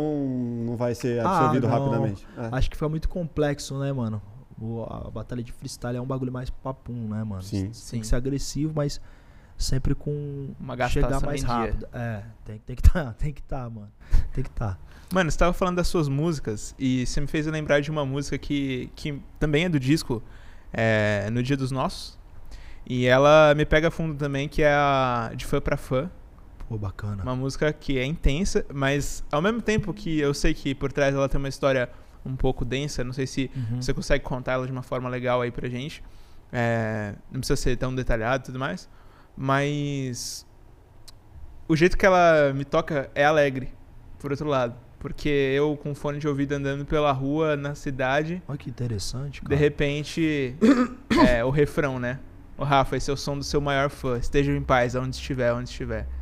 Então, tipo, por mais que, que você tenha Sim. cantado pra outro Rafa, peguem todos os Rafas. É que nem o Acorda Pedrinho, né, mano? É. Peguem todos os Pedros. Pô, cara, a de fã pra fã é uma música realmente que tem uma história densa por trás dela, né? Foi feita num período que eu realmente pensei em parar de fazer música. É, mas é- ela, ela é uma música que é muito louco, porque eu, eu já falei bastante dela em entrevistas, mas eu nunca falei do, do intuito por trás da escrita dela, né? Que é um intuito assim, muitas vezes a gente que tá do lado artístico, é, a gente nunca pode perder a sensibilidade para com as pessoas, tá ligado? Porque eu acho que a sensibilidade é o que faz a gente fazer arte, tá ligado? Total. A partir do momento que você não sente, como que você vai fazer arte se você não sente, se você não percebe as pessoas, tá ligado? Em sua volta. Você vai fazer as pessoas sentirem algo pelo que você, que você faz. né? É. Se você tá robotizado. Exato. E eu acho que. Primeiro, eu não endeuso ninguém, tá ligado? Sou fã de muitas pessoas, mas eu não endeuso ninguém. Eu não coloco ninguém assim acima de tudo, tá ligado? Eu sou Sim. fã da arte da pessoa, assim. Pode crer. tá ligado? Eu, eu sempre tive essa regra. Graças a Deus, todos os caras que eu. Graças a Exu, todos os caras que eu sou fã, quando me viram e eu encontrei, foram super, super re- receptivos comigo e, e vários também falaram que eram fã da minha arte, mas só que, tipo, eu nunca coloquei as pessoas no pedestal porque eu acho que isso daí é o que pode decepcionar um pouco a gente, né? Frustrar. Mas ao mesmo tempo, eu acho que o fã ele tem um papel muito importante na nossa vida, porque quando a gente olha pra um fã, cara, é tipo um espelho, tá ligado? Porque o cara tá, tá se identificando com o que você escreveu, mano. Com o seu maior, no meu caso, meu maior, a parada que eu mais amo é minha música. E as pessoas que se identificam com ela estão se identificando comigo, tá Sim. ligado? Então são, é como se, tipo, um a cara é igual eu, é. É. Tipo, um cara igual, exatamente. Tá ligado, Carlos? É como fosse minha alma, tá ligado, Rafa? Tipo, o cara se identificou com a minha alma, como é, espelho, né? Que nem você bota o fone, tô indo. E é muito louco, porque a maioria das pessoas fala isso, ó. Tô indo trabalhar e eu escuto seu som. Aí eu já percebo, tipo, porra, o cara tá indo trabalhar, mano. Tá indo buscar o pão e tá. Tá, tá escutando meu som, então, tipo, essa parada que eu É faço motivação. é especial, é, É. é, é, é motivacional. Eu, eu É. sei que minha música tá nesse lugar, sabe? Do, do campo da motivação, do espiritual. Tanto é que os caras, você fala, você fala o quê? Eu falo, ah, falo sobre. Minha música é sobre ancestralidade, sobre espiritualidade. Porque é, tá ligado? Eu não preciso colocar um bagulho lá, um rótulo. É. No final das contas é sobre isso. E a música do, do Rafa eu fiz. Eu, eu, eu fiz pra ele. Depois que aconteceu a situação com ele. Quem que é o Rafa, pra gente Era um compreender fã. melhor? Era um fã meu e do Rashid. E antes dele falecer, ele. é, de- enfim, não quero entrar em méritos desse detalhe. Ele mandou uma mensagem para um amigo dele e falou pra gente, tipo, pra mandar uma mensagem pra mim pro Rashid, que tipo, a única coisa que fazia ele é, querer viver era era a nossa música, tá ligado? E pra gente continuar fazendo música, que ele era nosso maior fã, tá ligado? Caralho. E é isso, isso na época me fez querer parar de fazer música. Tá ligado? Querer parar? Querer parar de fazer música, O cara. efeito foi reverso? Foi porque, pra mim, eu, eu falei assim, cara, é, não sei, mano, se eu tô conseguindo salvar as pessoas. Não sei nem se é a minha obrigação, mas só que, tipo assim, eu não sei se. Saca? Era muitas coisas naquele momento que me confundia. Tipo, a situação financeira, que era muito precária naquele, naquele momento da minha Uhum. carreira.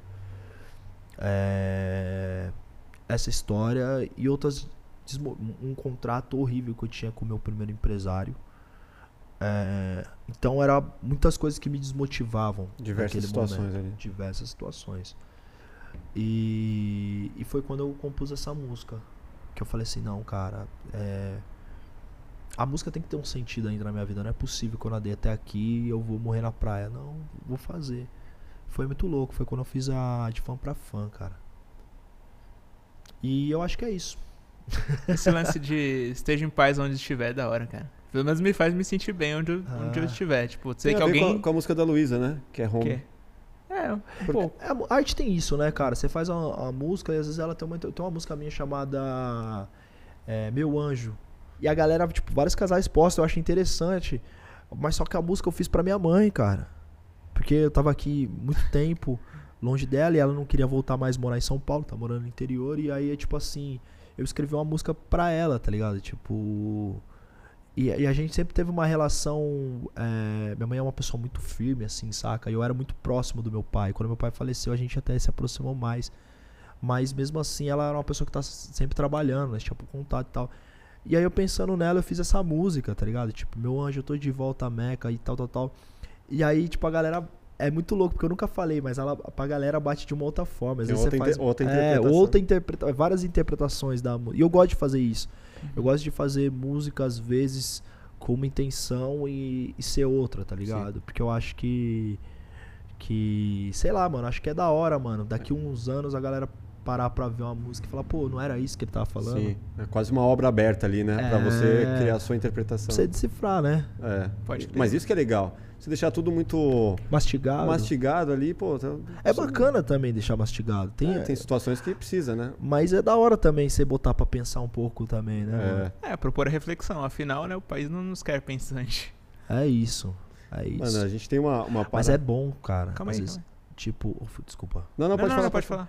É, mas às vezes a gente fala pá, de alienação, pá. Mas às vezes também é, conforta é confortável você num, você tá num lugar, tá ligado? De ignorância. De ignorância. A ignorância é uma dádiva? Eu não sei se a ignorância é uma dádiva, mano, mas que ela te poupa uns bons anos de vida, às vezes ela te poupa, sabia? Às vezes não, às vezes sim. Ó- Olha que bizarro que eu tô falando. Mas, é... Você já se pegou pensando, falando assim... Sabe por que, que eu falo essas paradas? É. Porque eu gosto de entender as pessoas, tá ligado? Eu nunca olho para as pessoas e falo, ah, não, eu gosto de entender o porquê das coisas. Tinha um, tem um poeta argentino, esqueci o nome dele, que ele falava assim: toda vez que você prova da árvore do conhecimento de algo, você é expulso de algum paraíso, tá ligado? Sim. Isso é verdade. Diversas situações da minha vida, eu enxerguei algo antes dos meus amigos e eu sofri por antecedência. Sim. Tá ligado? Falei, mano, vocês estão vendo isso? Estão vendo isso? Não, aqui. Aí passa o tempo, pô, bem que você falou. E, tipo, naquele momento é desconfortante você estar solitário, tá ligado? Sim. Então, várias vezes, quando você prova da árvore de um conhecimento, você vai se ver solitário temporariamente. Eu não tô fazendo uma apologia à ignorância, não é isso. Sim. Mas eu Mas, tô tipo, né, propondo o uma mito- reflexão sobre um fato, tá ligado? Tipo o lance do mito da caverna, do Platão, né? Pô, você vai conhecer ali o que tá por trás daquilo, É isso. ou então a, a pílula lá do, do Matrix, né? É, Você quer saber a verdade ou você quer ficar na sua zona de conforto aqui e ficar no quentinho pra é sempre? isso. E nem todo Mas- mundo tá preparado pra verdade também, né? É, esse momento que você falou de ficar solitário, é, às vezes eu me sinto, eu já me senti tipo nesse lugar, Sim. e às vezes eu fico pensando, será que vale a pena ou não? Mas, Mas você não consegue. pontos, Quando você sai da ignorância, você não consegue voltar pra ela. não- Ter, ter determinadas amizades que não te acompanham na sua linha de raciocínio, né? Amizades você não antigas, consegue, Você fala, cara. Não rola, não consigo ficar, passar o dia com essa É. pessoa. E, mano, a, a- a- a- não é só a vibe, né? A questão do, do, do- do pensamento, né? Ou de uma ideologia. Por né? exemplo, eu tenho muita dificuldade em ficar do lado de pessoas pessimistas, mano. Pra caralho. Nossa, também. Eu tenho muita dificuldade. Tipo, quando a galera, quando eu sento do lado de um amigo, um amigo começa a falar mal de outro. Ah, eu tenho uma puta dificuldade, mano. Já fico assim, tipo. Caramba, você sai pesado assim, sabe? Tipo, você fala que- assim, cara, Será que a outra pessoa é o problema mesmo, né? Tipo, Porque, eu fico, caramba, mano, eu tenho dificuldade de estar do lado de pessoas pessimistas, porque eu acho que as pessoas pessimistas, ela te suga e não te dá nada em troca, tá É. ligado? E a gente não pode ser powerbank das pessoas, tá ligado? Tá com energia, tá precisando de energia, filho, vai vai procurar um psicólogo, vai É. procurar uma ajuda espiritual, vai ver o que é, mas, tipo, eu não posso ser seu powerbank, tá ligado, Sim, mano? mano. Tipo, a gente pode se apoiar, por exemplo, eu tô precisando de uma ajuda. Aí sim, não, pá, agora você ser powerbank, você tá pra baixo, querer, tá ligado? Você não precisa pagar, não precisa pagar minha vela pra acender a sua, tá ligado? Pode Se eu precisar, a minha vela vai ficar na minha mão, tio, Sim, tá ligado? sim. Vai pra lá, tá ligado? O que acontece muitas vezes, né? E muitas É. vezes a pessoa nem percebe. Não, Ah, às vezes, é, a maioria das vezes não faz por mal. É só Sim. porque é a vibe dela mesmo. Tipo, sim, E aí eu, eu me sinto muito afetado com isso. né? Tipo, de estar com uma pessoa ali do lado que tem esse pensamento, ou um pensamento autodestrutivo, ou um pensamento que te leva para baixo e você e, e não conseguir me, me afetar com isso, de tipo deixar a pessoa e esse pensamento me acompanhar sim. enquanto eu vou dormir, coisas do tipo, de falar como que eu consigo, sei lá, tentar passar uma mensagem positiva para essa pessoa, sabe? Simplesmente Sim. ouvir e deixar quieto, tá ligado? Não Sim. consigo. Então, quanto mais eu, eu tiver envolvido com pessoas assim, mais acaba me afetando e, e me jogando para é baixo. muito louco, quanto mais você se cerca de pessoas que são vamos, vamos, vamos, mais você vai. E É. quanto mais você se cerca de pessoas que, ah, Será? ah, será? Mais você vai pra trás. Por exemplo, o melhor exemplo disso que a gente tá falando é um desenho antigo que chamava Li- Lip e Hard. Lembra desse desenho? Puta, Que era um leãozinho e uma raposa, sei lá que que, que era. Você lembra, vocês lembram que era um desenho que falava: "Ó céus, Ah, ó, vida. ah, Zá. Zá. Mano, enquanto o leãozinho, o leãozinho ele era cheio de plano, mano. Leãozinho, não, vamos, sinto que hoje tudo vai dar bem, vamos lá, vamos fazer, vamos acontecer. Aí, eu, mano, por que, que ele se dava mal? Porque ele andava com aquela, aquela raposa lá, velha lá, Sim, mano, que mano. tipo, mano, ela tava sempre pra hiena, sei lá que era. Que tava, ela falava, puta, sinto que vai dar tudo errado, sinto que, pô, mano, ela já coisa de acontecer, tá ligado, mano? E esse é o melhor exemplo, tipo, porque na vida acontece muito isso. Às vezes você tá cheio de planos, mano cheio de planos, fazendo várias coisas e as coisas não estão acontecendo porque você tá cercado de pessoas que não acreditam em você, tá ligado?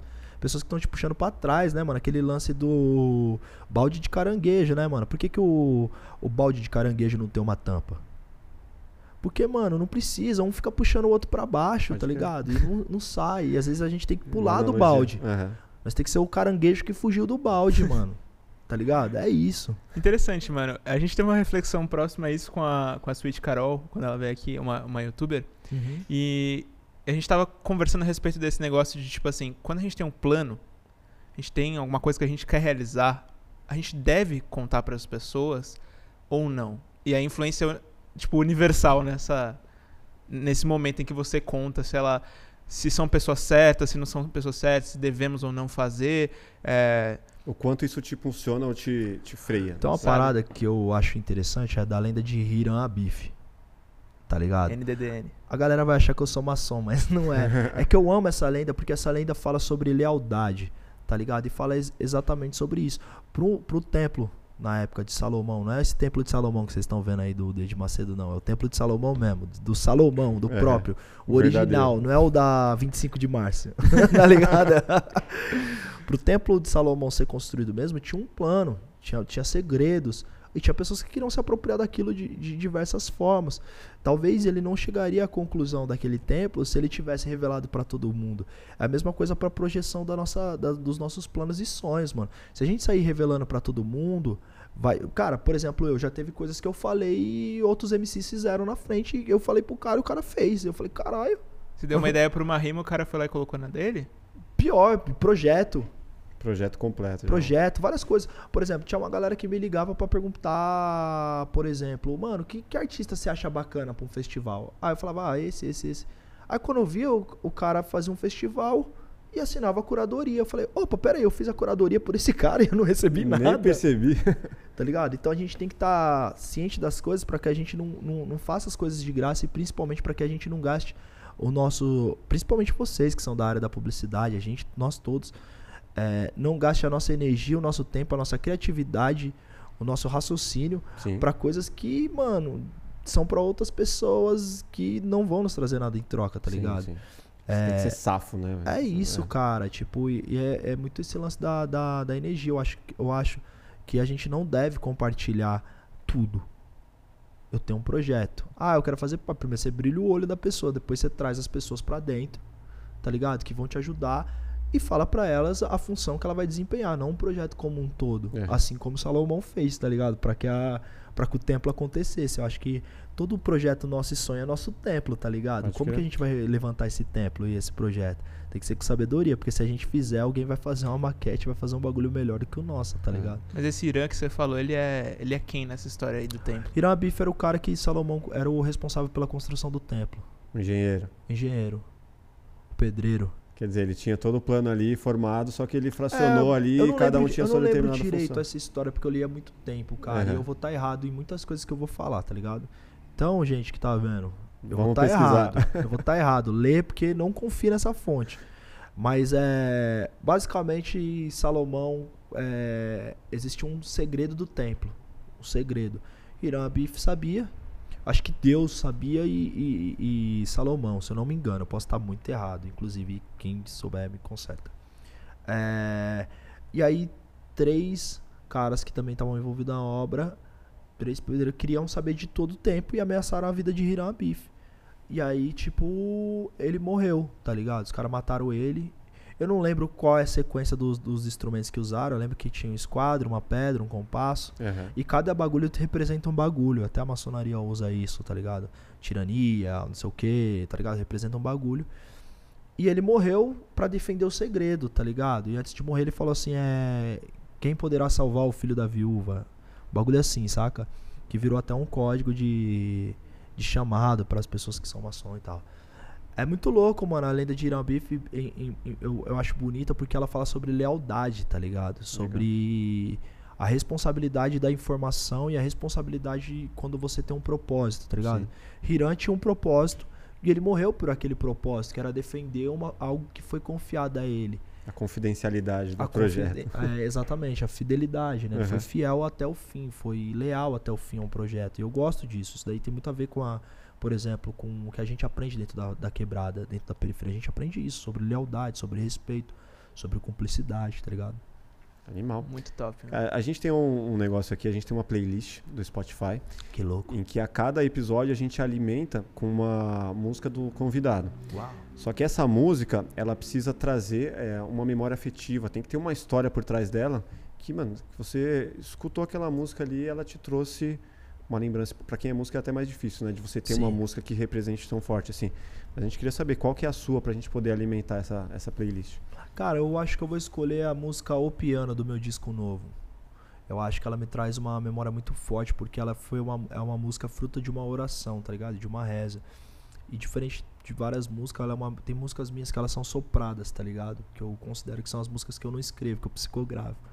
É, é meio maluquice da minha cabeça, mas é verdade. Tipo, tem músicas que eu não faço força pra escrever. Você consegue converter ali um É, pensamento. essa música eu vi uma imagem de uma casa grande, um- uma criança do lado de fora e eu compus ela, tá ligado?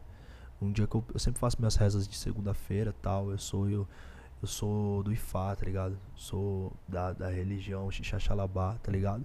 Do culto tradicional. E eu sempre faço minhas rezas de, de sexta pros meus orixá, pros meus ancestrais. E veio essa música, tá ligado? Em mente eu eu acho que eu tenho uma eu tenho um amor muito grande pra essa música e é uma música que me emociona muito. Uma música que, por exemplo, eu não canto nos shows porque eu não consigo. Caralho, É, você fez uma música que você não consegue cantar. não. Acredita? Fala um pedacinho dela aqui que. Ela é uma música que conta uma história, né, mano? Ela é basicamente que Deus perdoe esses homens maus que regaram esse solo com o meu chorar. Vejo uma casa grande com um piano lindo, mas é só tambor que eu posso tocar. Da janela eu olho uma mesa grande, onde tem muita comida que eles vão jogar. Já na casa de mamãe tão pouco, que ela divide igual pro de ninguém faltar.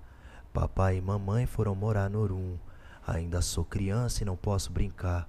Não tenho muito só amor da pretinha, da cabeça branquinha e cheiro de fubá.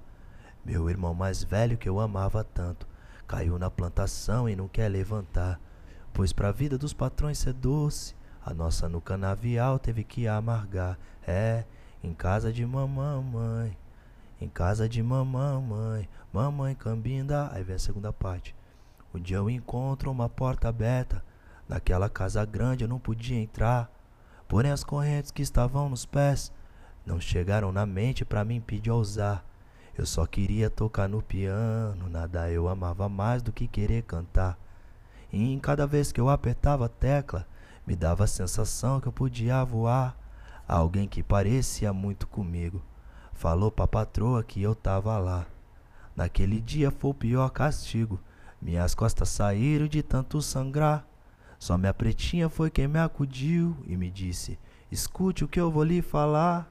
Na próxima vida cê vai cantar tanto que até o piano vai se emocionar. É, em casa de mamãe. Essa Foda música. pra caralho, velho. Só Nossa. escravidão aí e tudo mais. É, Que lindo, mano. Essa é forte. Bonito, hein, essa, mano? é- essa música toca É muito. no, do último álbum. no meu último álbum, Brasil Futurista. Vou ver essa aí. Não... É com a Margareth Menezes, né? Com a Margarete Menezes, com o Jonathan Fer, Caralho. Qual foi produção Tel Zagrai. a escolha de colocar a Margareth, por, por exemplo? Eu e o Theo, a gente produziu esse disco lá no Rio de Janeiro, né? Na época da, da pandemia ali, 2001. Ou 2001 é foda, voltava Tava lá, nascendo lá caralho, e o cara tava Sete anos já tava fazendo disco. 2001 2021, foi Torre Gêmeas. 2021. Aí a gente tava fazendo lá esse disco e a gente tava escolhendo as participações. Eu acho que a Margarete, ela representa esse lugar, né, mano? Da voz doce, da, da ancestralidade, da, da força da mulher negra, né, mano? Da, da força da mulher. E eu sou muito fã da Margarete Menezes. Fiquei felizão quando ela topou. O Jonathan é um dos maiores pianistas, né, mano, que a gente tem, contemporâneos de Jonathan Fer, nosso irmão. E aí eu, eu e o Theo Zagrai, assim, a ideia da, do, do- da Margarete foi nossa, a ideia de trazer o Jonathan foi do Theo, e eu fiquei felizão de ter trazido ele, que é nosso irmão. Foi, foi, foi bem bacana, assim, eu acho que a gente conseguiu expressar bem o que, a- que essa música representa, né? Que esse disco é um disco que fala de Brasil, e pra falar de Brasil a gente tem que começar a falar de Brasil do começo, né? Sim. Na origem, né? É. Você tá em outra fase, né, mano? Engraçado, o cara que fez modo F, NDDN, do nada tá fazendo o pianista. O pi- é o, piano. o piano, perdão. o confundi. piano.